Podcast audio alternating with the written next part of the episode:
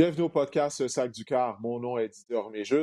Et cette semaine, eh bien, je vais être rejoint par mon compagnon du NFL Red Zone à tous les dimanches, Jasmin Leroux. Jasmin moi, on était séparés ce dimanche. J'étais à Hamilton pour euh, le match de demi-finale de l'Est entre les Alouettes et les Tiger Cats. On s'est dit pourquoi pas parler, trouver une façon là, de parler NFL quand même. Alors, on va le faire durant le podcast. On va faire une revue des matchs qui ont retenu notre attention lors de la douzième semaine d'activité du côté euh, de la NFL. Ensuite de ça, ben, comme c'est le cas toutes les semaines, Marc-André Chaloux va venir afin euh, de partager avec nous ses conseils au niveau du fantasy football. Et je vais terminer l'épisode en parlant euh, justement du match éliminatoire des Alouettes, la saison des Alouettes qui s'est terminée au terrain Tim Hortons contre les Tiger Cats. Ah, mon Dieu, on va avoir l'occasion d'en parler. Je garde ça pour la fin, là, comme pièce de résistance à la toute fin euh, du podcast. Alors, sans plus tarder, ben, euh, on va, Jasmin va venir se joindre à moi justement afin de parler de la NFL, de qu'est-ce qui a retenu notre attention. Alors, Jasmin, bon, comme c'est le cas toutes les semaines, ça a été une semaine d'activité très occupée du côté de la NFL. Ça a commencé jeudi avec les matchs, les trois rencontres présentées lors de la journée de l'Action de grâce américaine. On va commencer avec un match qui, qui s'est joué dimanche. C'était un résultat, je dirais pas surprenant, euh, le fait que les Bengals ont vaincu les Steelers de Pittsburgh, mais c'est la, façon dont les Bengals ont écrasé les Steelers, une victoire de 41 à 10. En fait, c'était 31 à 3 à la mi-temps, donc la marque finale ne représente même pas nécessairement l'allure de la rencontre. Euh, c'est rare de voir les Steelers manger une claque comme ça.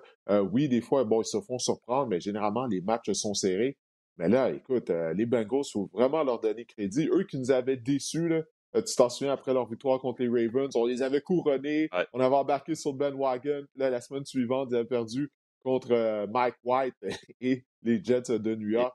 Mais euh, gagner son processus, donc, du côté des Bengals, j'ai l'impression qu'on apprend justement à comment gérer le succès et à jouer de façon constante. Qu'est-ce que tu as retenu de la, de la performance des Bengals ou de la performance des Steelers?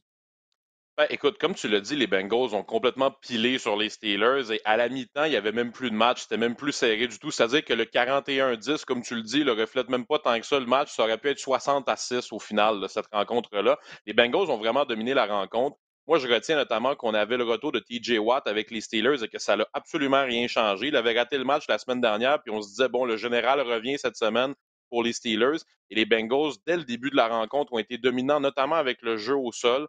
Euh, Joe Mixon a eu un match incroyable, 165 verges dans ce match-là. Il a marqué deux touchés aussi. Lui, c'est le fun de le voir revenir. D'ailleurs, c'est une parenthèse, mais Joe Mixon, je trouve ça le fun de le voir revenir cette année.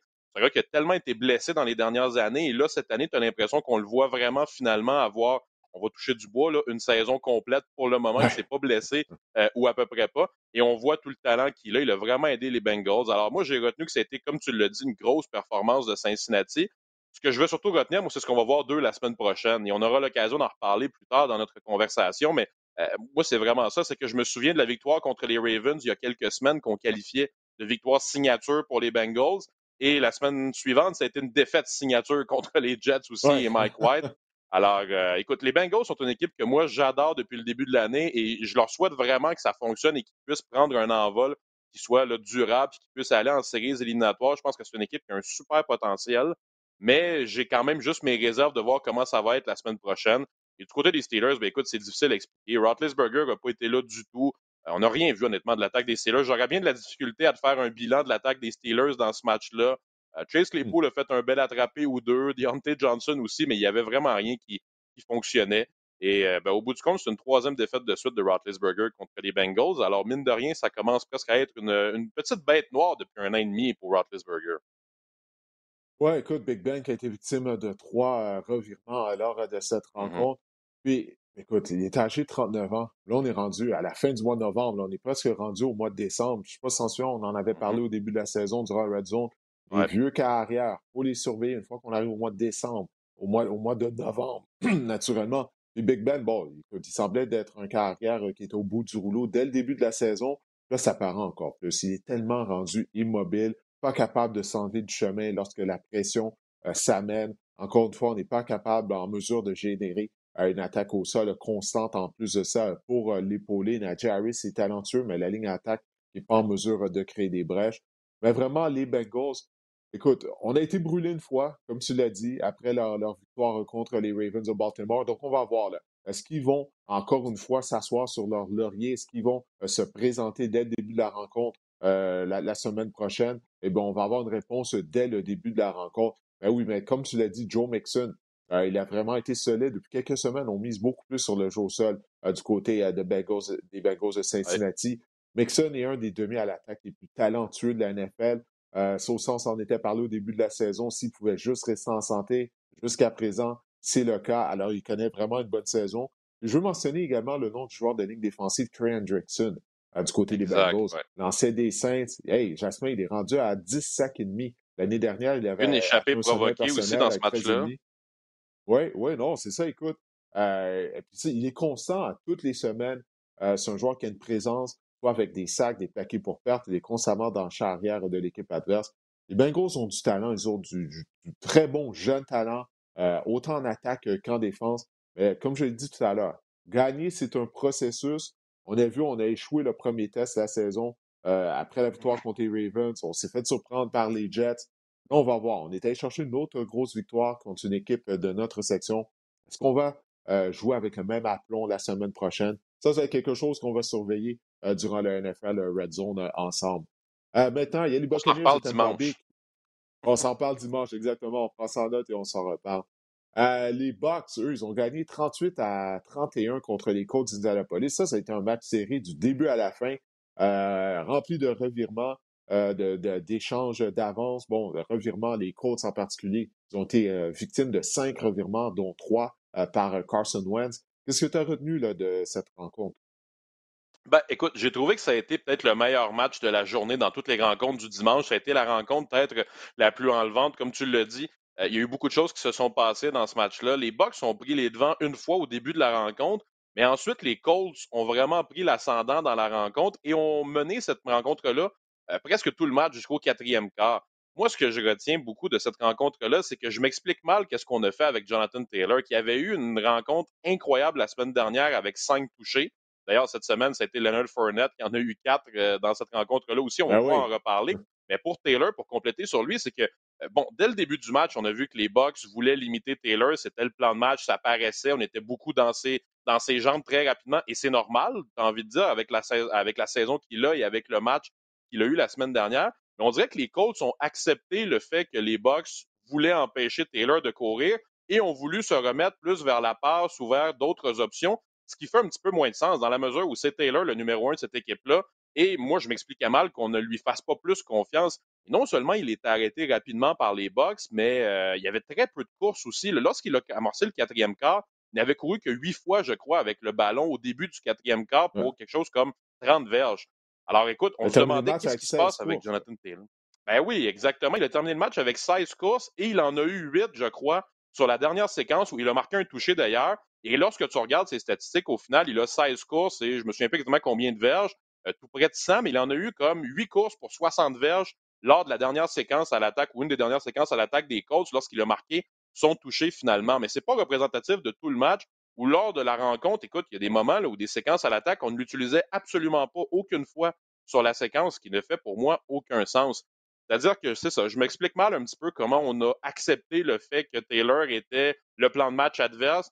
Carson Wentz, on le sait, toi et moi, Didier, c'est un corps arrière qui est capable de faire de bonnes choses quand même, mais il fait partie de la catégorie des corps arrière où idéalement, il ne faut pas que tu lui demandes de faire tout le travail lors d'un match et de réaliser toutes les passes qu'on a à réaliser.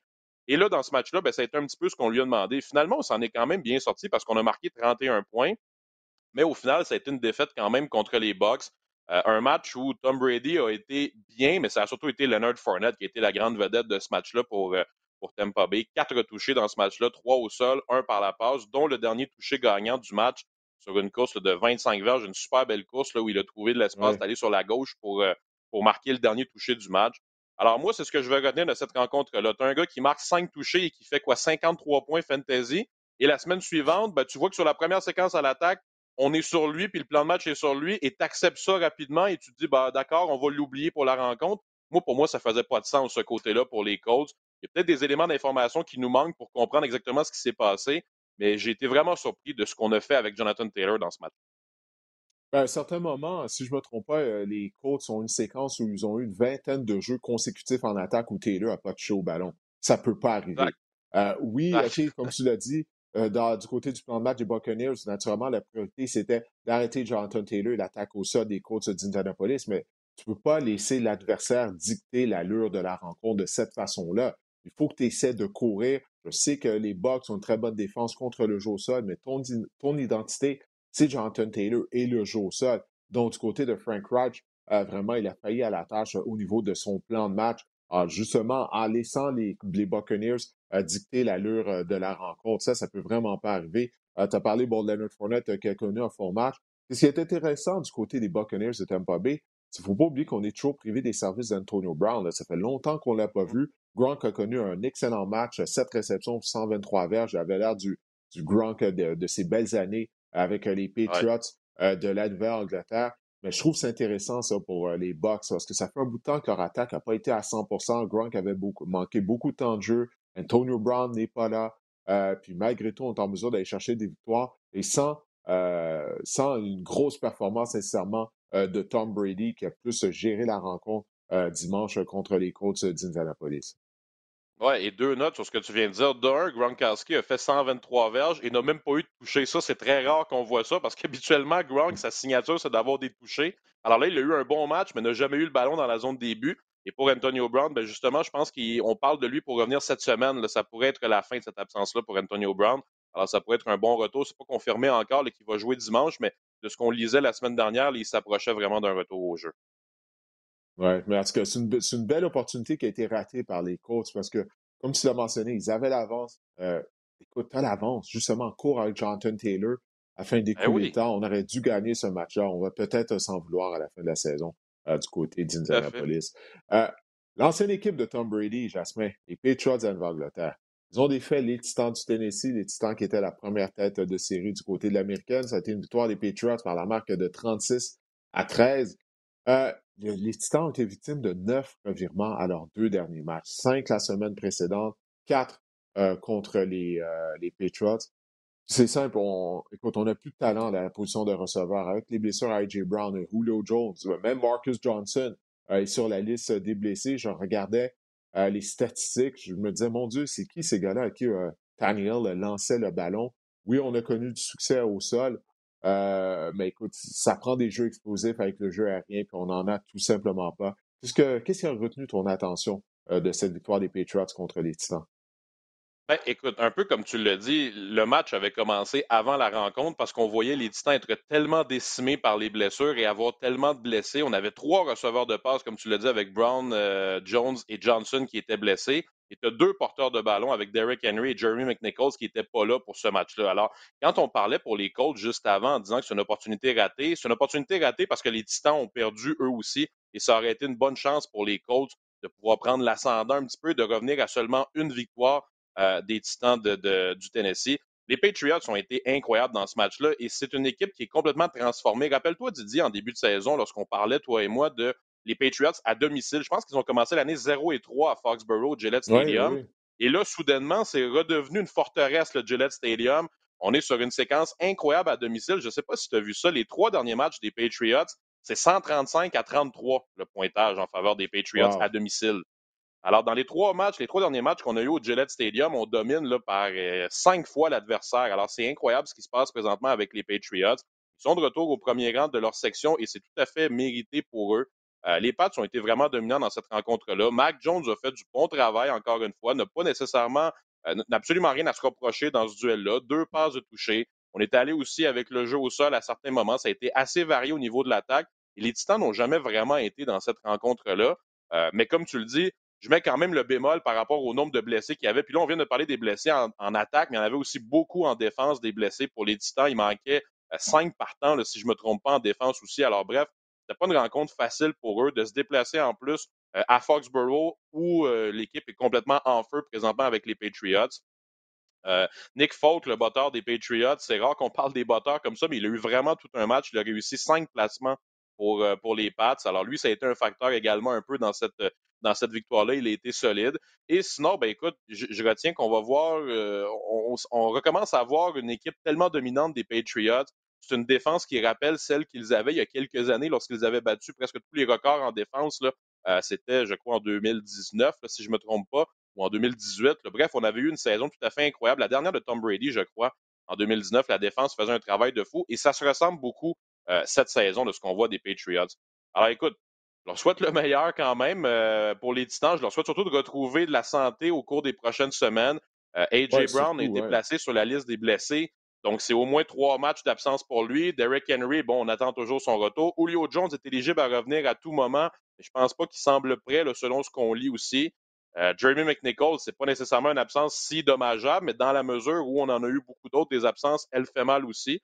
Le seul point peut-être positif qu'on pourrait, on pourrait ressortir de ce match-là pour les Titans, c'est la tenue du jeu au sol quand même, parce que tu as eu deux porteurs de ballon différents, euh, Donta Foreman et euh, Hilliard, qui ont eu 100 verges chacun, plus de 100 verges chacun au sol. Alors ça, c'est un point positif de voir ça. Ouais, ben, du côté des Patriots, je pense qu'on avait concédé la course. On s'est dit, regarde, ils ne ben battront pas en passant le ballon. Donc, c'est la raison pour laquelle euh, les, les Titans étaient en mesure de courir avec le ballon avec autant de succès. Tu parlais de la défense des Patriots.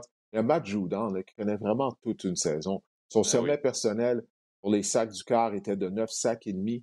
Euh, et puis là, il est déjà rendu à 11 sacs et demi. Il connaît de loin la meilleure saison de sa carrière. Il a toujours été un joueur solide avec les Ravens de Baltimore mais il n'était pas nécessairement reconnu pour être un, joueur, un, chasseur de carrière, plutôt comme étant un joueur complet. Mais cette année, vraiment, il y a une explosion en termes de sac du quart euh, de sa part. Euh, donc, je tenais à mentionner ça. Puis les Patriots, hein, lundi soir prochain, ils s'en vont à Buffalo contre les Bills.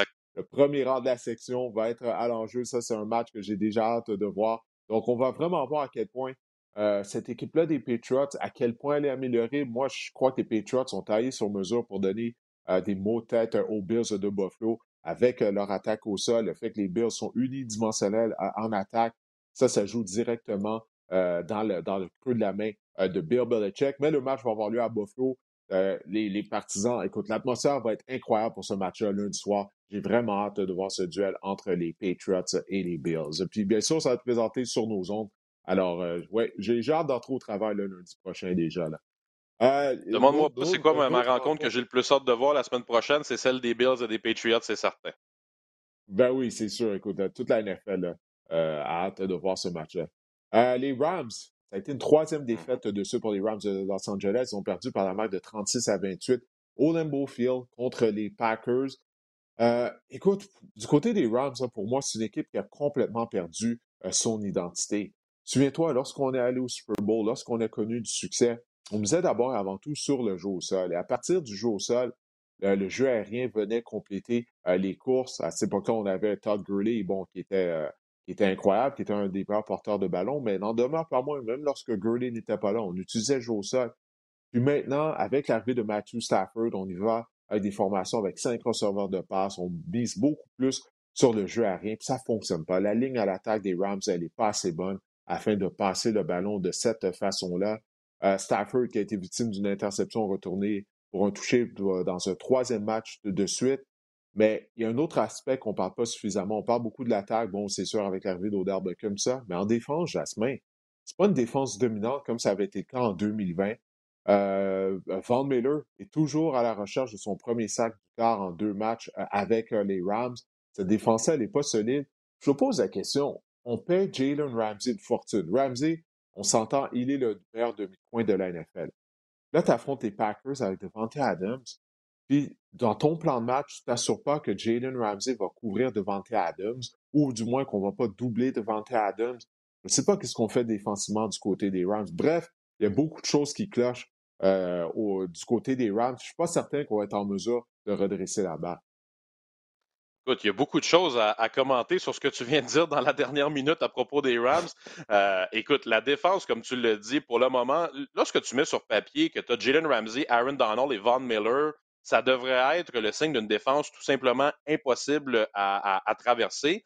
Et Von Miller, pour le moment, n'est pas encore un facteur. Est-ce qu'il le deviendra d'ici à la fin de la saison ou en série? On verra bien. Mais pour le moment, comme tu l'as dit, euh, n'est pas nécessairement un facteur. Dimanche même, lorsqu'on regardait le match avec NFL Red Zone, je me suis posé la question à un certain moment s'il était là, Von Miller. On a regardé les statistiques, je pense qu'il a eu un plaqué mm. dans le match, mais n'est pas présent, on ne le voit pas, n'est pas dans le visage du corps arrière adverse qui était Aaron Rodgers cette semaine. Alors ça, c'est déjà un premier facteur à surveiller. Et pour les Rams, ben, je trouve ça décevant en général. C'est-à-dire qu'ils ont eu deux défaites de suite. Ils sont partis en semaine de congé, rappelle-toi, après la défaite contre les 49ers, qui était le, lundi soir, je crois, ou le dimanche soir, le lundi soir de la semaine 10 ou 11.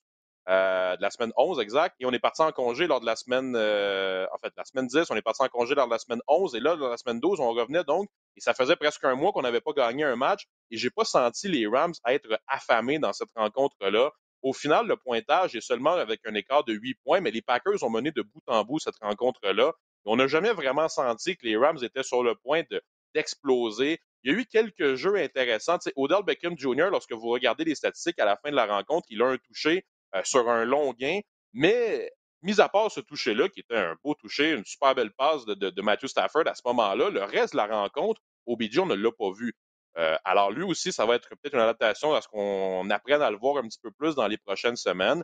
Et moi, il y a un point aussi que j'ai remarqué dimanche que j'avais noté dans mes statistiques avant la rencontre avec NFL Red Zone. Mais Matthew Stafford, je ne sais pas si tu avais déjà vu ça, mais en carrière, il est rendu avec une fiche de 0 victoire et 17 revers lorsqu'il affronte une équipe qui a 5 victoires au-dessus de 500. Alors là, tu vas me dire, évidemment, il a joué avec les Lions toute sa carrière. Je suis 100% d'accord avec toi. Il n'y a aucun problème à ce niveau-là. je sais que les victoires n'étaient pas faciles à aller chercher. Mais lorsque tu affrontes une équipe qui a cinq victoires au-dessus de 500, il va falloir que Matthew Stafford la sorte éventuellement la grosse performance. Et là, justement, il est sorti des Lions de Détroit. Alors là, c'est l'occasion pour lui de commencer à en avoir des victoires comme ça. Et euh, bon, je sais qu'il joue avec les Lions, mais c'est quand même 0 et 17 comme fiche. C'est zéro. Il n'y a même pas une victoire en carrière contre une équipe qui a cinq victoires au-dessus de 500, comme c'était le cas pour les Packers cette semaine, qui avait une fiche de 8 et 3. Alors ça, ça va être un aspect intéressant aussi à voir, c'est-à-dire que je commence à me demander si Matthew Stafford va être capable de sortir une grosse performance au mois de janvier en série contre que ce soit les Packers, les Cardinals, euh, euh, bon, les Cowboys, nomme-les, l'équipe qui l'affrontera en séries éliminatoires. Il va falloir que Stafford en sorte une grosse à ce moment-là et pour le moment, on ne l'a pas vu ça. Alors écoute, ce que je retiens, c'est pas mal ça. Ça a été une défaite décevante pour les Rams au bout du compte. Troisième défaite de suite dans une saison où on les attend être complètement dominants. Ben, Matthew Stafford, pour moi, il devait être une pièce complémentaire. Euh, au niveau de l'attaque des Rams. moi, je croyais qu'on allait garder la même formule que, j'ai, dont j'ai parlé tout à l'heure et que là, Stafford, étant donné qu'il est un meilleur passeur euh, que Jared Goff, ben, qu'il allait amener cette attaque-là à un autre niveau. Mais au lieu de ça, on a complètement changé l'attaque. Et ça ne fonctionne pas. Comme je l'ai dit tout à l'heure, on n'a pas la ligne à à fait de bien le protéger. Mais écoute, j'aimerais qu'on parle des Packers de Green Bay. Parce que je mm-hmm. pose la question, là. OK, c'est une, une, saison de la NFL qui est bizarre d'une semaine à l'autre. Euh, une semaine, une équipe l'emporte, on dit Waouh, cette équipe-là est vraiment bonne. La semaine suivante, elle s'effondre, elle perd. si tu regardes les Packers, les Packers ont probablement été l'équipe la plus constante depuis le début de la saison de la NFL. Oui, bon, c'était fait écraser lors de la première semaine d'activité. Aaron Rodgers n'avait pas joué durant les matchs préparatoires. Euh, ensuite de ça, on a perdu contre les Chiefs. Aaron Rodgers n'était pas là. On a perdu contre les Vikings, une équipe de notre section. Mais ça, ce sont nos trois défaites. Après ça, les Packers ont vraiment été constants depuis le, début de la saison, malgré le fait qu'on a plusieurs blessés. Ces blessés-là, euh, Jasmin, ils vont revenir au jeu. Je parle de Zadarius Smith, Jerry Alexander, David Bakhtiari, notre bloqueur à gauche qui n'est pas là depuis le début de la saison. Donc, les Packers devraient juste s'améliorer en théorie avec le retour de ces joueurs-là. Puis, je ne sais pas pourquoi Aaron Rodgers est chialait contre la direction de l'équipe durant la saison morte, mais c'est une équipe qui gagne au moins 12 matchs à tous les ans et puis on a une très bonne formation. Les Packers, je trouve qu'on n'en parle pas assez, mais moi, présentement, écoute, si j'avais un vote là, pour le joueur par excellence, étant donné que personne n'est constant depuis le début de la saison, je crois que je le donnerais à Aaron Rodgers parce qu'encore une fois, il a fait des passes qui étaient vraiment incroyables tout au long de la rencontre contre les Rams.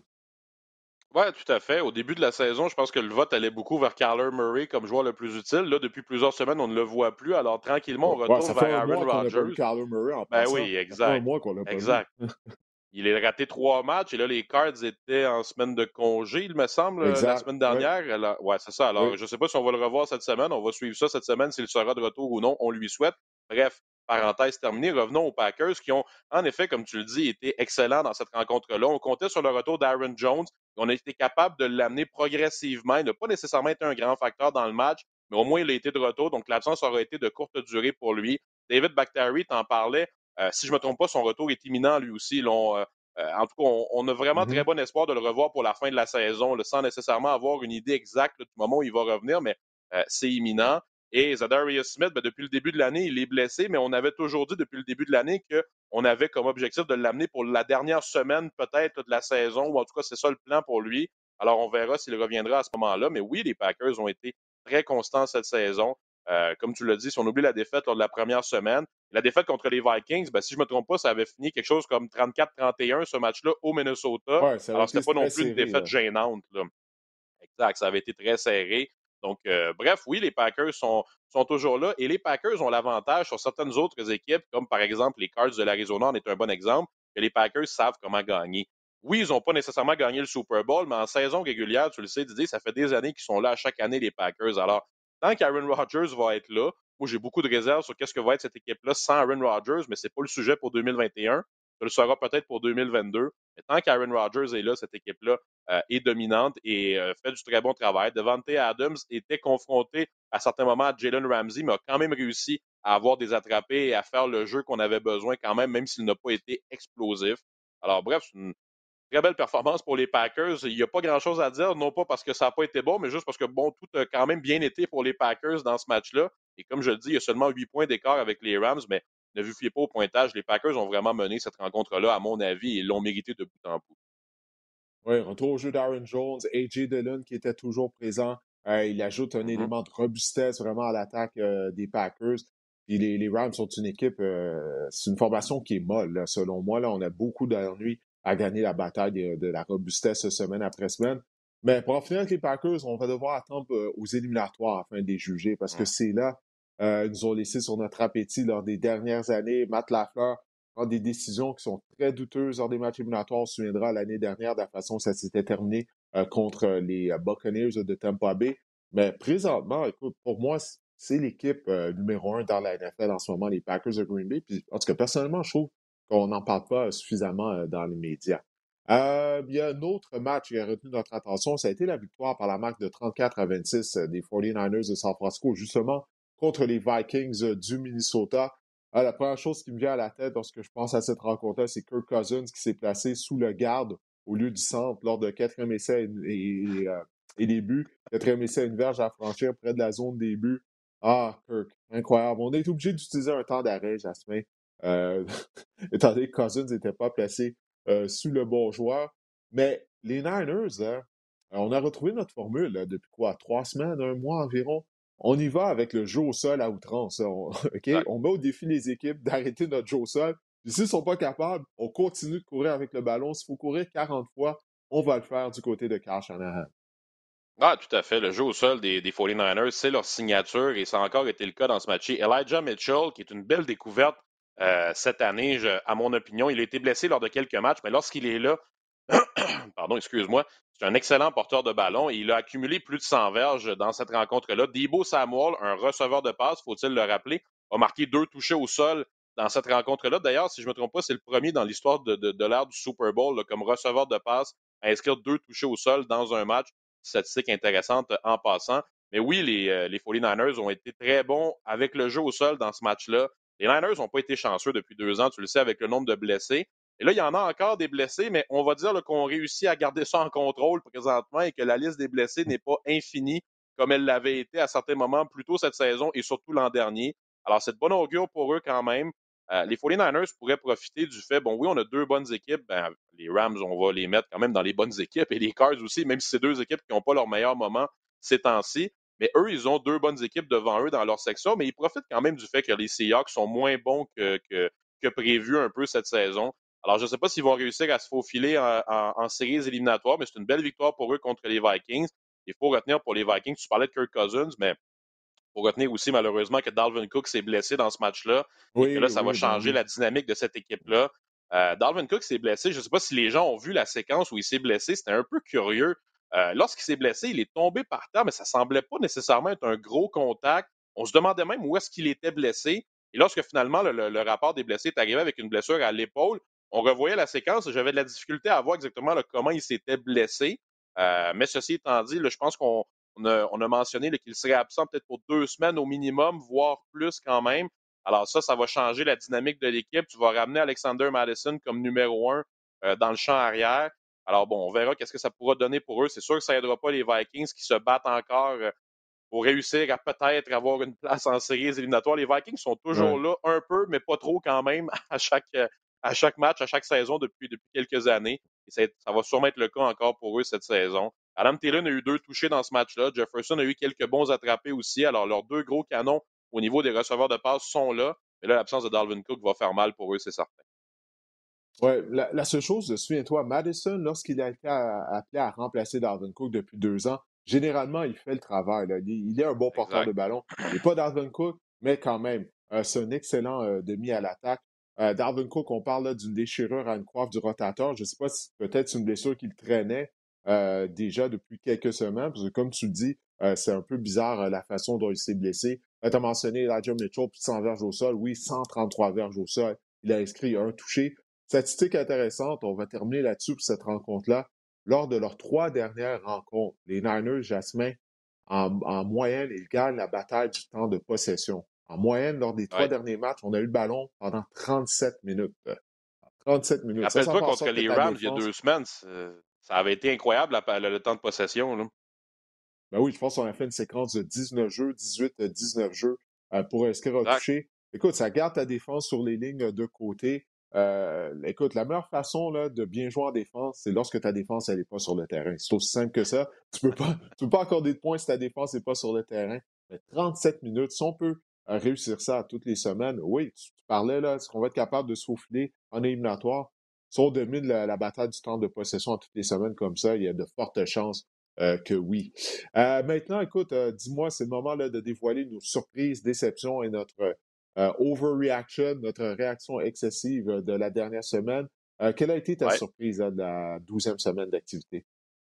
Ben, écoute, j'ai choisi une équipe qui était dans un match qu'on n'a pas nécessairement fait le, compte-rendu complet. C'est les Dolphins de Miami qui ont gagné contre les Panthers de la Caroline et j'ai adoré la performance des Dolphins dans ce match-là. Rappelle-toi, on est tellement loin, je trouve, des Dolphins qui ont perdu sept matchs de suite. Là, soudainement, pour les Dolphins, c'est quatre victoires de suite. Et dans ce match-là contre les Panthers, ils n'ont pas seulement ben oui, tout à fait, il s'améliore et on revoit aussi la défense euh, euh, qui est excellente au niveau de la tertiaire, notamment avec Byron Jones, Xavier Howard. Euh, Howard a eu une interception d'ailleurs dans ce match-là, si je ne me trompe pas. Ils ont été solides. Cam Newton a été tout simplement affreux, mais affreux. Je pense qu'il a terminé 5 en 21 au niveau des passes et on l'a mis sur le banc finalement au quatrième quart. Oui, je pense qu'il n'en avait pas une bonne dans le quart, mais je pense aussi que tous les espaces qu'il tentait de trouver étaient bloqués par les Dolphins et je donne du mérite aux Dolphins quand même dans cette performance-là, en défense en particulier. Et à l'attaque, à mon sens, à moi, je ne vais pas prétendre avoir vu tous les matchs de Tua Tagovailoa, mais on en a vu quand même plusieurs avec NFL Red Zone. Moi, c'est le match où je l'ai trouvé le meilleur depuis le début de sa carrière, cette rencontre-là. Il a été solide, euh, les passes étaient précises, il réussi à trouver les ouvertures et les bonnes passes au bon moment, au bon receveur de passes. Honnêtement, il a eu vraiment une, très belle journée dimanche. Et c'est de bon augure parce que je vais t'avouer, moi, que Tagovailoa, c'est pas celui en lequel j'ai le plus confiance, honnêtement, de ce qu'on voit de lui depuis un an et demi. Je sais qu'il a été blessé à plusieurs moments et je sais qu'il a un très beau potentiel. Je me rappelle de lui lorsqu'il était dans la NCAA, on, on parlait de lui depuis des années. Mais de ce qu'on voit de lui dans la NFL depuis qu'il est arrivé, je l'ai parfois trouvé un petit peu euh, inconstant, ça c'est assuré, mais manquait parfois un petit peu ben justement de, du gros jeu. Là. Et cette, semaine, en tout cas, moi j'ai l'impression que c'est le meilleur match que j'ai vu de Tago Valois dans, depuis le début de sa carrière. Ouais, bon, on est souvent sévère à l'endroit de tout, hein, parce que, bon, naturellement, l'année dernière, Justin Herbert a connu toute une saison. Euh, les carrières recrues Joe Burrow, qui a été repêché la même année, avait démontré de belles choses euh, lors de sa saison recrue. Mais toi, clairement, il s'est amélioré depuis le début de la saison. écoute, il n'a mmh. pas un gros bras, il aime compléter de courtes passes, mais comme tu dis, non, il écoute, il, a, il, a, connu un bon match, ça, c'est indéniable. La question de savoir ce qu'il va pouvoir faire ça semaine après semaine. Euh, moi, pour ma surprise de la semaine, je vais retourner dans le temps jusqu'à jeudi dernier, euh, le jeudi de l'Action grâce, la victoire des Raiders à Dallas. Moi, personnellement, je croyais que la saison des Raiders était terminée, avec le mois d'enfer qu'on a connu, euh, avec toute l'affaire de John Gruden, Damon Arnett, Henry Ruggs. Je me disais, écoute, c'est tout simplement trop au niveau de l'émotion pour cette équipe-là?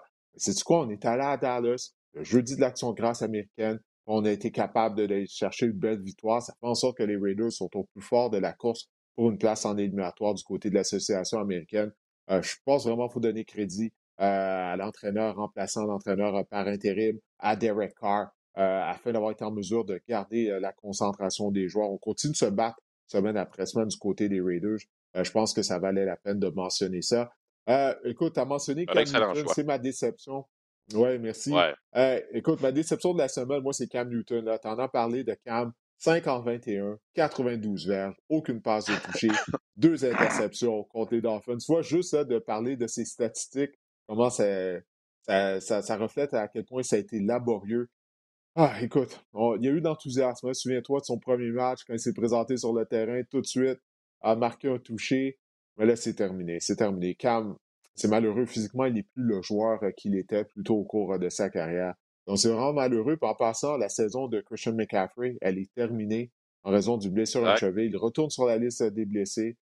Euh, c'est malheureux, hein? De, Souviens-toi de sa saison magique il y a deux ans, 1000 verges au sol, 1000 verges par voie de réception. Ben, depuis, il est constamment sur la liste des blessés. Toi, de ton côté, quelle est ta déception de la semaine? J'ai hâte de voir si Marc-André va vous mentionner Chaba Hubbard et Alexander Madison, mais ces deux gars cette semaine, que s'ils sont disponibles dans les fantasy, je les surveillerai sur les agents libres. je pense qu'ils vont avoir de grosses semaines en raison des blessés. Mais oui, pour compléter, moi, sur ma déception de la semaine, moi, je vais la donner à Los Angeles. Et là, vous allez me dire à laquelle des deux équipes? Ben, aller aux deux équipes de Los Angeles. C'est-à-dire les Rams, on ne reviendra pas sur tout ce qu'on vient de parler, mais les Rams, je les ai trouvés décevants cette semaine avec une troisième défaite de suite alors qu'ils avaient la chance de, faire un statement avec une grosse victoire. Et un autre match dont on n'a pas parlé, c'est la défaite des Chargers euh, cette semaine également, qui ont perdu contre les Broncos de Denver. Oui, c'est jamais un match facile d'aller jouer à Denver, euh, mais les Chargers, j'ai tellement l'impression cette année d'idée qu'ils perdent des occasions de gagner des matchs qu'ils pourraient remporter. C'est une équipe qu'on voyait en début de saison avoir une chance de se rendre en éliminatoire, surtout avec la saison un petit peu plus en deçà des attentes que les Chiefs ont connues. La porte était ouverte quand même dans la section si les Chargers avaient avaient, défoncé cette porte, permets-moi l'expression, et ils ne le font pas euh, semaine après semaine. Je suis déçu de voir les Chargers, et cette semaine en particulier, ben écoute, les Broncos ont fait du bon travail dans cette rencontre-là, mais seulement 13 points pour les Chargers. Un touché marqué tout juste avant la fin de la demi et un autre en fin de rencontre. Mais tu sais, on n'a jamais vraiment été dans le coup dans cette rencontre-là. Ça a été vraiment une victoire sans équivoque des Broncos de Denver. Et comme je, le disais, je sais que c'est pas facile d'aller jouer à Denver, surtout pour une équipe de Los Angeles. C'est pas le même climat, comme on dit.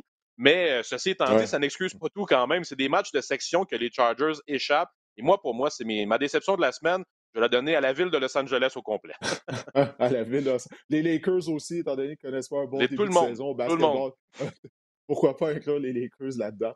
Euh, écoute, les, les, Chargers, moi, je me pose la question. Est-ce qu'ils sont améliorés comparativement à l'année dernière? C'est sérieusement, là. On a effectué un changement d'entraîneur et tout. Ben oui, non, c'est ça, exactement. Il reste encore du euh temps à la saison. Oui. Non, j'allais juste dire, Herbert, je pense que tu seras d'accord avec moi que l'année dernière, je pense qu'il était meilleur que cette année. De ce qu'on a vu l'année dernière, il semblait plus dominant que cette année. Alors, je sais que c'est toujours, il faut faire attention avec les joueurs de deuxième année. Il y a toujours le fameux mythe là, à propos des joueurs de deuxième année. Mais je pense que Herbert en est victime. Je ne sais pas ce que tu en penses, là, mais. Ben, écoute, on a changé son environnement parce qu'il avait une très bonne relation avec son entraîneur des carrières la, la saison dernière, Pep Hamilton. On a changé le coordinateur à l'attaque, on a changé l'entraîneur des carrières.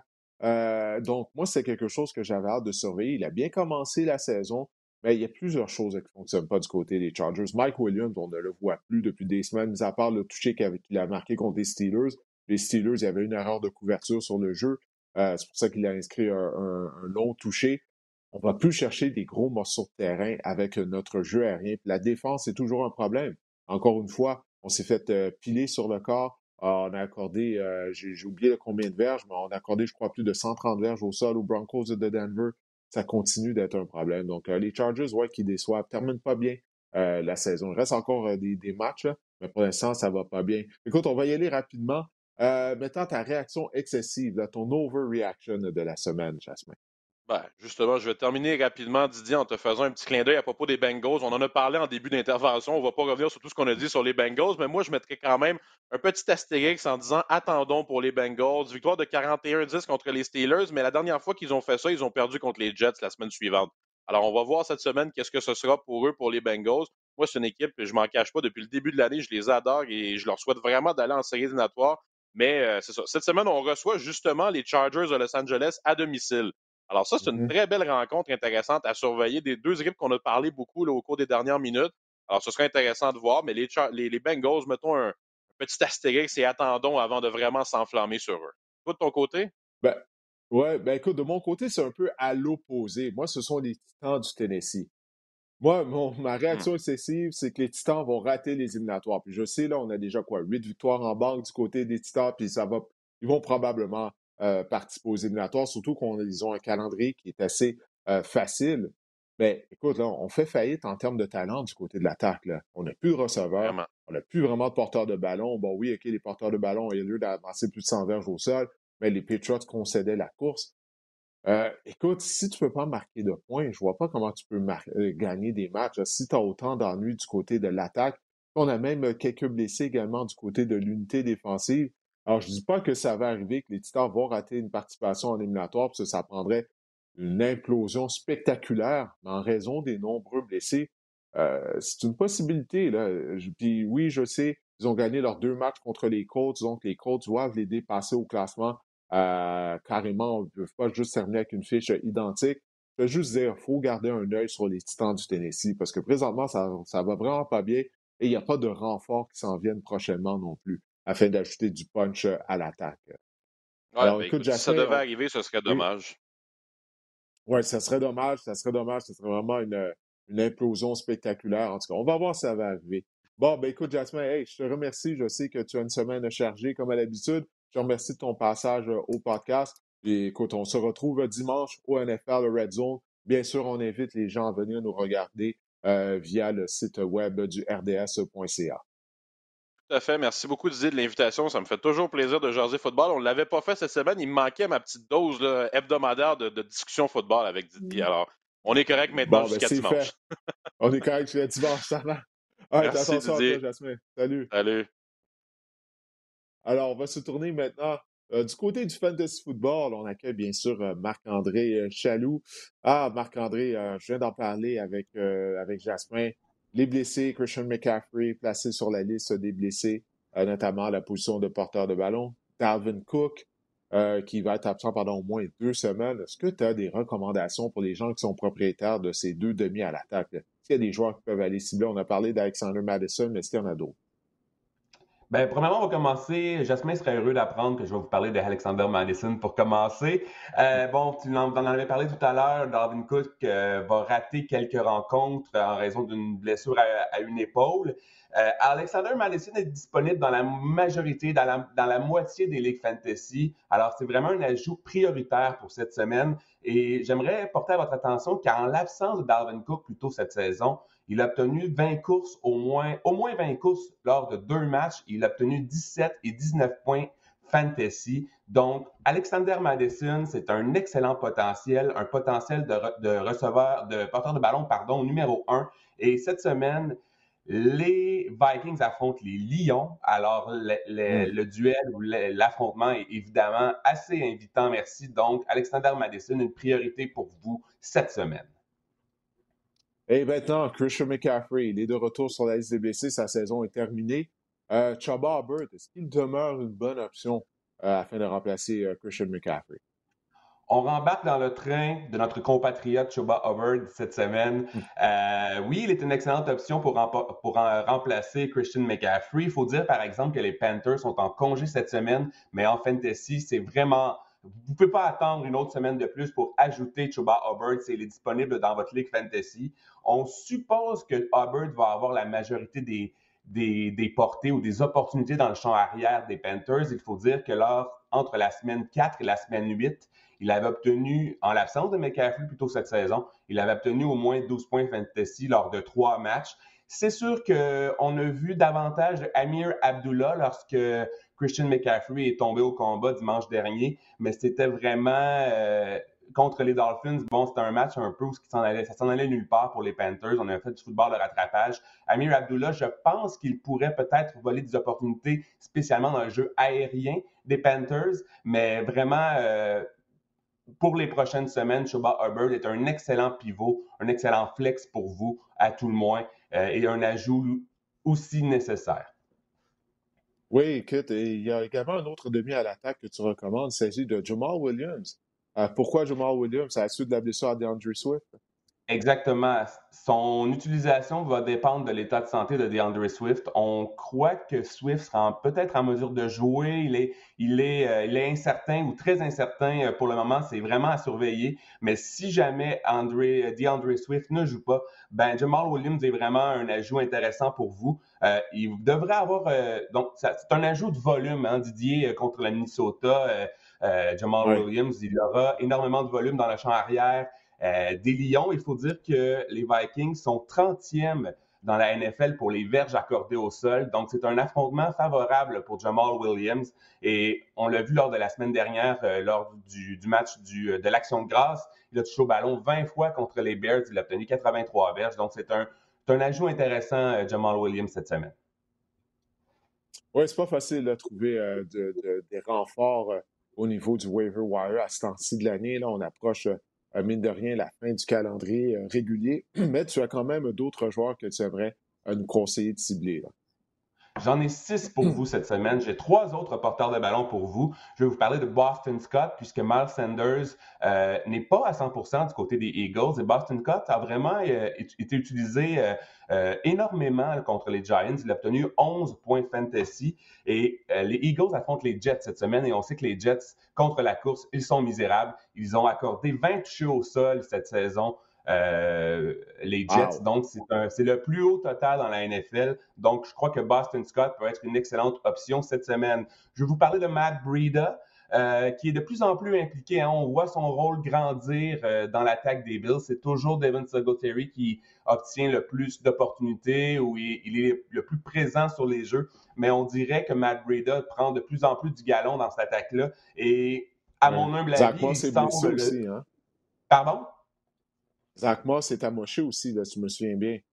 non, il est, euh, on l'avait laissé de côté. On dit euh, LT Scratch euh, dans son cas. Ah, Donc, ah, Zach Moss a été laissé de côté. Puis Matt Breida, pour moi, a l'air du porteur de ballon le plus explosif par moment dans cette attaque-là. Et je voulais finir avec le duo Dontrell Hilliard et Dante Foreman. c'est une situation quand même difficile à, Non, mais c'est difficile à lire en ce moment ce qui se passe dans le champ arrière distant. Je pense qu'on va se on va vraiment changer de philosophie, d'après moi, au cours de la semaine de congé qui s'en vient. On va peut-être devenir un peu une, une, attaque vraiment axée sur le jeu au sol.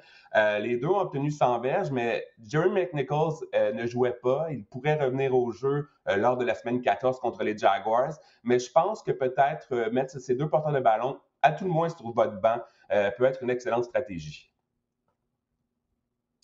Ah, ben écoute, c'est noté. J'ai bien hâte de voir ça. Ouais, la, semaine de congé qui arrive à point là, pour euh, les Titans euh, du Tennessee.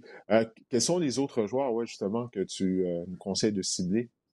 Du côté des receveurs de passe, il faut absolument que je vous parle de Kendrick Bourne, qui passe un peu sous le radar cette saison, mais qui connaît une excellente saison. Kendrick Bourne, quatre fois en sept matchs cette saison, pardon, quatre fois lors de ses sept derniers matchs, il a obtenu au moins 11 points fantasy. Il est le receveur numéro 21 euh, dans la NFL ou fantasy cette saison. Euh, il n'a pas vraiment un haut plafond, hein, il n'a pas un toit cathédral, mais il a quand même un bon plancher, Kendrick Bourne, cette, euh, cette année. C'est un excellent receveur de passe numéro 3 pour votre formation fantasy ou un excellent pivot. Je veux vous parler également de Josh Reynolds, qui, on s'entend que les Lions sont vraiment à la recherche d'une étincelle et de productivité dans le, à la position de receveur de passe. Et depuis qu'on a acquis Josh Reynolds récemment, euh, il est utilisé à bon escient. Il court des tracés, il est énormément sur le terrain. Il a inscrit un touché la semaine dernière. Et il faut dire que Josh Reynolds, euh, bon, il avait eu des flashs avec les Rams, on s'en souvient, euh, il y a une couple d'années. Donc, ça peut être une option intéressante dans les poules. On dit deep, on parle des poules à 14 équipes, voire 16 équipes à tout le moins pour le placer sur votre banc. Et je voulais en terminant vous parler de Foster Morrow, qui, euh, lui, ben, c'est le, le, rapproché des Raiders, euh, Darren Waller, et son cas est très, très, très douteux euh, pour cette semaine. Et lors de la semaine numéro 7, Foster Moreau, en l'absence de, Darren Waller, avait obtenu 12 points fantasy. Et les Raiders affrontent le Washington cette semaine. Donc, Foster Moreau pourrait être une option quand même intéressante aussi pour vous. Oui, Morrow qui a vraiment tout un cabaret. Il est très grand, très gros, donc il demande un type de choix près de la zone des buts athlétique malgré son gros cabaret. Donc euh, oui, euh, il n'y a pas beaucoup d'élire rapprochés. C'est difficile encore plus de trouver un mmh. élire rapproché à ce temps-ci de l'année, mais effectivement, si Waller n'est pas en mesure de jouer, euh, Morrow, je pense qu'il va quand même faire partie du, plan de match, peut-être pas comme Waller, mais Derek Carr nous a démontré qu'il aimait le cibler quand même. J'aime beaucoup un bonus. J'aime beaucoup Logan Thomas aussi, peut-être à surveiller cette semaine. Il était de retour au jeu. Il hier. au jeu lundi soir, oui. Hier, il a, été ciblé dans l'attaque de par Tyler Heineke, dans l'attaque de Washington. Donc lui aussi, peut-être à surveiller cette semaine également. Écoute, on a commencé en parlant de demi à l'attaque. On va terminer en parlant des demi à l'attaque euh, également, parce que c'est vraiment une saison bizarre à cette position-là en termes de fantasy football plusieurs des joueurs qui, au début de la saison, ont été repêchés en première ronde, là, ils tirent de la patte ou même sont carrément sur la liste des blessés, ne sont même plus en uniforme depuis quelques semaines. Je pense notamment, bien sûr, à Derek Henry. Je veux mettre en lumière avec vous ce matin les, porteurs de ballon qui ont été choisis en première ronde, le top 10, à quel point c'est l'hécatombe dans la NFL, c'est fascinant. On a parlé de Christian McCaffrey, sa saison est terminée. Dalvin Cook a déjà raté deux matchs, il va en rater d'autres. Euh, Derrick Henry, sa saison est terminée. Ce qui est fascinant dans son cas, c'est qu'il est encore le porteur de ballon numéro 4 au niveau fantasy. Et ça fait quoi, un mois qu'il n'a pas joué euh, euh, en ce moment? ça démontre à quel point il était dominant. Ouais, c'était tout simplement incroyable. Alvin Kamara a raté, trois matchs. Nick Chubb a raté trois matchs. Et bon, là, on, a vu le retour de, Karim Hunt qui est venu lui voler des opportunités dans le charrière des Browns. Euh, Ezekiel Elliott est mal en point. On devrait probablement voir euh, davantage de Tony Pollard cette semaine, à tout le moins, euh, du côté des Cowboys. Aaron Jones a raté ouais, les matchs.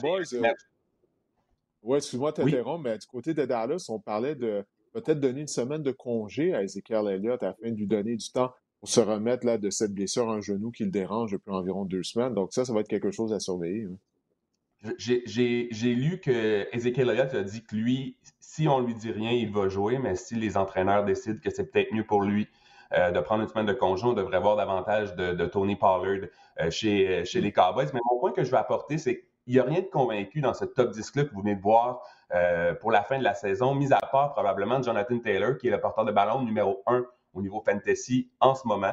Euh, Saquon Barkley n'a pas été très convaincant euh, contre les Eagles, à part une course. Je pense qu'il a tenu 12 courses, 40 verges, dont une course de 32. Donc, euh, ça reste 11 courses pour 8 verges ensuite. Euh, Ezekiel Elliott, bon blessé, Aaron Jones blessé. Il y a l'émergence d'A.J. Dillon. Je pense qu'A.J. Dillon est vraiment un porteur de ballon explosif en ce moment. Je suis pas convaincu ouais, surtout en cette année au Lambeau, au Lambeau avec la température et tout, on dirait que ça avantage son style de jeu. Il est robuste, il est costaud, ça fait mal lorsqu'il rentre euh, dans, dans, les défenses adverses. Et bon, Najim Harris, pardon, est constant, mais euh, il est constant comme un porteur de ballon. C'est le plus grand porteur de ballon de trois verges par course cette saison dans la, dans la NFL. Avec la ligne à l'attaque, tu en as parlé, une ligne à l'attaque qui est quand même assez médiocre. Et tu sais, c'est fascinant de voir à quel point, en ce moment, le top 6 des porteurs de ballon fantasy, il y a Jonathan Taylor, évidemment, par la suite, il y a Austin Heckler, Joe Mixon, euh, James Conner qui est dans le top 6. Donc, ce qu'on peut remarquer, c'est que les Poolers ont vraiment pu trouver des perles à l'extérieur du top 10. Austin Eckler est tout simplement incroyable. Joe Mixon est incroyable en ce moment. Je pense, euh, avec les Bengals, il connaît vraiment une saison. Il passe sous le radar, lui aussi, je trouve. Puis il connaît vraiment une saison exceptionnelle. Et y a de James Conner qui ne fait que marquer des, des touchés pour les Cards. Donc, c'est ça qu'on peut remarquer. Euh, les, les, les, perles du côté des porteurs de ballon était davantage lors des rondes 2, 3, 4 pour vous en ce moment. Oui, absolument. Puis même, écoute, James Conner, je ne suis pas certain c'est un joueur qui a été euh, repêché même euh, avant le début de la saison au niveau des repêchages de Fantasy Football.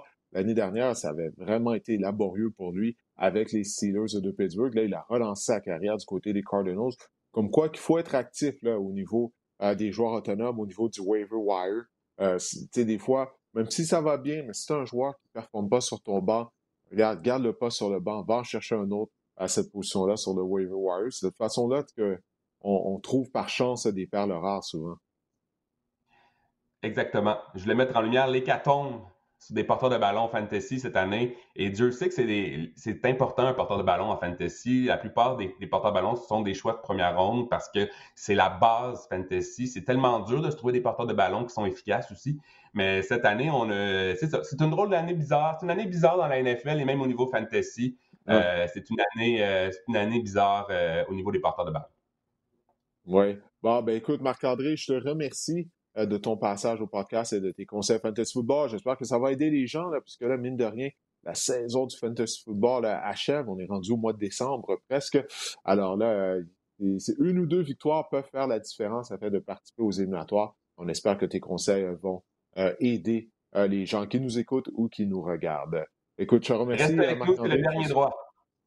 Oui, exactement. Continue de nous écouter à toutes les semaines. Marc-André va continuer d'aller de, de, conseils afin de vous aider euh, pour aller remporter la cagnotte de votre ligue de fantasy football. Alors, merci beaucoup, Marc-André, puis on se reparle la semaine prochaine. Merci. Alors, euh, bien sûr, Je vais vous parler des Alouettes. Leur saison s'est terminée malheureusement à Hamilton dimanche après-midi lors de la demi-finale de, l'Est dans le cadre des éliminatoires de la Ligue canadienne de football. Qu'est-ce qui a été décevant de la performance des Alouettes? C'est que plusieurs des problèmes qu'on a eu au cours de la saison, qu'on pensait qui étaient réglés, ben, se sont tous présentés à nouveau dimanche contre les Tiger Cats de Hamilton. Euh, souvent, les Alouettes ont été leur pire ennemi au cours de la saison régulière en raison des revirements et des pénalités. tout ça, ça refait surface. Trevor Harris a été victime de trois revirements euh, en première demi. Euh, plutôt cette saison, c'était Vernon Adams qui faisait cadeau du ballon. Une des choses qu'on disait de Harris, c'est qu'il protège bien le ballon. Là, ça n'a vraiment pas été le cas contre les Tiger Cats de Hamilton. On a eu huit pénalités pour une soixantaine de verges uniquement lors des 30 premières minutes, lors des 30 premières minutes de jeu. Résultat, c'est qu'Hamilton avait une avance de 20 à 3 à la mi-temps. Malgré tout, les Alouettes auraient pu revenir dans le match parce que la défense a fermé la porte pendant la majorité de la deuxième demi. Encore une fois, les revirements. On a été incapable de terminer nos séquences avec des touchés. Harris a terminé avec 364 verges par la passe, mais on n'a pas marqué de points euh, du côté euh, des Alouettes. On a été incapable de terminer nos séquences avec des touchés. Puis ça aussi, ça avait été un problème euh, récurrent au cours de la saison régulière. La ligne à l'attaque était à surveiller avant la rencontre. On en parlait beaucoup. Elle n'a pas été capable de protéger Harris face à la formidable ligne défensive des Tiger Cats de Hamilton menée par Ted Laurent et Dylan Wynn. Une pression constante euh, sur Trevor Harris. Ça a été un match difficile pour David Foucault qui remplaçait Philippe Gagnon au sein de la formation partante à la position de garde à gauche. ça n'a pas été facile pour lui. Ça n'a pas été facile pour Tony Washington non plus le bloqueur à gauche. Je me demande même si Washington va être de retour la saison prochaine. Là, il commence à être vieillissant, à être ennuyé par des blessures tout au long de la saison. Euh, je sais qu'il a joué en dépit de blessures, mais ses performances ont vraiment, euh, ont vraiment souffert en raison euh, de son état de, santé. Donc, c'est simple. Les Tiger Cats ont gagné la, guerre des tranchées en raison de leur ligne défensive qui a donné le ton à la rencontre. On n'est pas obligé d'aller chercher plus loin afin d'expliquer les ennuis des Alouettes. Euh, puis on avait parlé beaucoup du côté des Alouettes hein, au cours de la semaine de préparation, notamment en secondaire de ligne Patrick Levels. Patrick Levels, moi, qui est un joueur que j'adore. Euh, c'est un, chic type avec les médias. Euh, il est toujours très gentil. Il aime faire le, le, spectacle. Il a pris la décision de se donner en spectacle lors d'une des disponibilités médias des Alouettes. malheureusement, ben, il n'a pas, il performé sur le terrain. C'est revenu l'hanté. Je ne sais pas si vous avez vu là, sur le compte Twitter, via les réseaux sociaux des Tiger Cats Hamilton. Après la rencontre, on s'est amusé à ses dépens. Euh, lui qui avait mis au défi pratiquement toute l'organisation des Tiger Cats, mais on n'a pas livré la marchandise du côté de la Vose et des Alouettes euh, sur le terrain. Alors, les Alouettes, écoutez, cette édition-là de 2021 des Alouettes avait du talent. Elle était assez bonne pour gagner la Coupe Grey. Moi, je crois que les Alouettes ont démontré tout au long de la saison régulière qu'ils pouvaient battre n'importe quelle équipe incluant eux-mêmes. Et malheureusement, c'est encore une fois ce qui s'est produit euh, au terrain. Euh, Tim Hortons, c'est une formation qui était talentueuse, mais le manque de discipline euh, a vraiment nuit à cette équipe-là tout au long de la saison. Le manque de discipline, l'indiscipline, ça reflète sur l'entraîneur-chef habituellement. C'est à l'entraîneur-chef de donner le rythme à ce niveau-là. Pourtant, en 2019, les Alouettes avaient été une équipe disciplinée sur Carrie Jones, ça n'a pas été le cas tout au long de la saison 2021, du moins durant la grande majorité de la saison. Euh, ça a été un problème lors du match éliminatoire. Les Alouettes, qui n'ont pas participé à un match de la Coupe depuis 2010, ça c'est l'année de leur dernière conquête de la Coupe Grey. Les Alouettes sont la seule équipe là, euh, depuis 2010 à ne pas avoir participé à un match éliminatoire. Euh, la seule équipe dans une ligue à neuf équipes seulement, ça c'est tout à fait inacceptable. Euh, encore une fois, les Alouettes auraient pu gagner ce match-là. Ils étaient assez bons. Ils ont vaincu les Tiger Cats à Hamilton durant la saison régulière. Ça aurait pu se produire. Après ça, personnellement, moi, même si les Argonauts de Toronto ont terminé au premier rang de la section et c'est eux qui vont accueillir euh, les Tiger Cats en fin de semaine, moi, je pense pas que les Argonauts sont une bonne équipe. On va voir ce qui va arriver contre Hamilton. Mais bref, les Alouettes auraient pu ensuite ça aller à Toronto et battre les Argos pour accéder au match de la Coupe Grey. Là, malheureusement, on est en attente du bilan de l'organisation montréalaise. On se pose des questions quant à l'avenir euh, de certaines personnes au sein de l'organisation. Premièrement, la position de carrière. Euh, qu'est-ce qu'on va faire avec Trevor Harris? Moi, j'ai pas l'impression qu'on va le ramener à Montréal, donc j'ai bien hâte de voir ce qui va arriver, mais avec la performance qu'il a offert contre les Tiger Cats de Hamilton, euh, je vois pas pourquoi on le, on le ramènerait, parce que Trevor Harris, c'est ça, Trevor Harris. Depuis le début de sa carrière, je parlais de ses 360, 364 verges amassés par la passe. C'est un joueur qui s'écroule sous la pression. Amando Sewell avait fait allusion à ça lors du tout premier match de la saison. Je ne sais pas si vous vous en souvenez, les Alouettes qui avaient affronté les Elks d'Edmonton. À ce moment-là, Harris était carrière euh, d'Edmonton. Puis Sewell a été son coéquipier pendant plusieurs saisons avec les Elks. Il avait dit, ah, Trevor Harris, tout ce que tu as à faire, c'est de le frapper tôt dans la rencontre et ensuite de ça, il va s'écrouler. C'est pas mal ça qui est arrivé contre les Tiger Cats de Hamilton. Alors, est-ce qu'on va le ramener? Moi, j'en doute. Euh, Vernon Adams, ça a été vraiment une saison qui nous a laissé sur notre appétit. Un genre de performance qu'il a offert, ça a été en denti, euh, les revirements. Est-ce que Vernon Adams peut s'améliorer? Euh, moi, j'ai vraiment des doutes. En 2019, il avait été chanceux. Hein? Plusieurs de ses passes auraient dû être interceptées. Elles avaient été échappées cette année, en 2021.